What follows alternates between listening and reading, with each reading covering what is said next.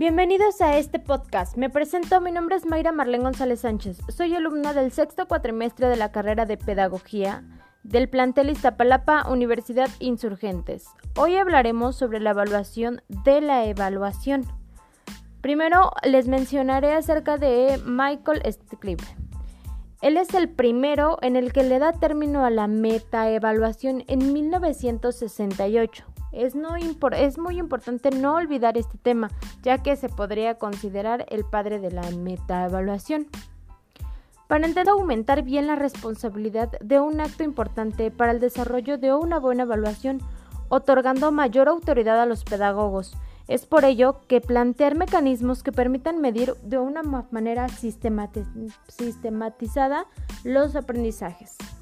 En mi punto de vista, Tener una realidad social del entorno en el que nos encontramos es muy importante, ya que nuestros objetivos están más enfocados a la mejora de nuestras fallas y de esta manera evaluar la evaluación se nos hace una tarea más fácil.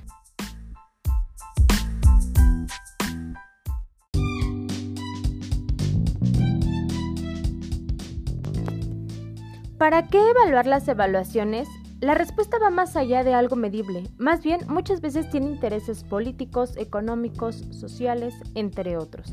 Esto me recuerda mucho al gobierno de Vicente Fox en el 2002, el cual retira la materia de educación cívica y ética del plan de estudios, esto con la creencia de que no ayudaba a nada, y durante este sexenio el aumento de violencia en las escuelas fue muy alarmante, de modo que se tuvo que evaluar la situación y se reintegran tales materias al plan de estudios, valorando así que los alumnos aprenden a comportarse, comunicarse e interactuar de manera positiva con sus semejantes. Este es un claro ejemplo de la metaevaluación. ¿Qué hubiera pasado si jamás se, evaluara esta decisión, si jamás se hubieran integrado estas materias? Preguntas como estas nos dejan más claro la importancia de evaluar la evaluación la mejora y el perfeccionamiento de los programas y los procesos educativos deberán ser la meta y el fin de la metaevaluación.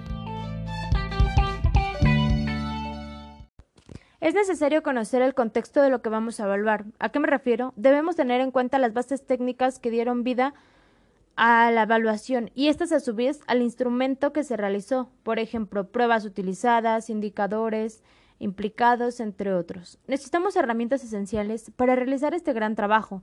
Con la mano derecha siempre debes tener todos los requerimientos que dieron origen al planteamiento de la evaluación, o sea, los objetivos o la meta. Es necesario conocer todo el contexto de lo que vamos a evaluar. ¿A qué me refiero? Debemos tener en cuenta las bases técnicas que dieron vida a la evaluación y estas a su vez al instrumento que se realizó. Por ejemplo, pruebas utilizadas, indicadores implicados, entre otros. Necesitamos herramientas esenciales para realizar este gran trabajo. De la mano derecha siempre debes tener los requerimientos que dieron origen al planteamiento de la evaluación, o sea, los objetivos o la meta que se fijó desde el principio, y de la mano izquierda el contexto de lo que se genera, los marcos o los parámetros que desarrollan o limitan el plan. Y con estos dos realizas un cruce de información, a modo que se compare lo que se evaluó con lo que se esperaba. Aquí la tarea del evaluador de evaluaciones es revisar si el instrumento de evaluación esté dando resultados, a modo que al final del curso de ellos estén mejorando y se vea reflejada en la evaluación del docente. Hay que revisar la pertinencia del instrumento de evaluación, su validez, el equilibrio que muestra y su rendimiento, y a su modo hacer un análisis particular sobre el grado de dificultad de éste. La tarea del evaluador siempre es susceptible a perder ciertos aspectos que entorpecerían la evaluación, por ejemplo, hablando pedagógicamente, no se debe de perder de vista que se está evaluando sujetos y su resultado provocará un impacto no solo en el proceso de enseñanza-aprendizaje o en los instrumentos de medición, sino que también en el ánimo de los estudiantes que participaron en las evaluaciones. Hablando de una forma ética, debemos mantenernos neutros en una posición lo más cercano a ser bases. No, no, por ser mi compañero de toda la vida, mi amigo, mi novio, voy a darle positivo a sus evaluaciones si no es la correcta. Y de modo contrario, no porque el aplicador y yo tengamos problemas, evaluaré de forma negativa su evaluación. también es importante tener claras nuestras ideologías. Nos referimos más bien a un entorno político. Cuando se apuesta a la evaluación educativa, impacta de modo directo a la social.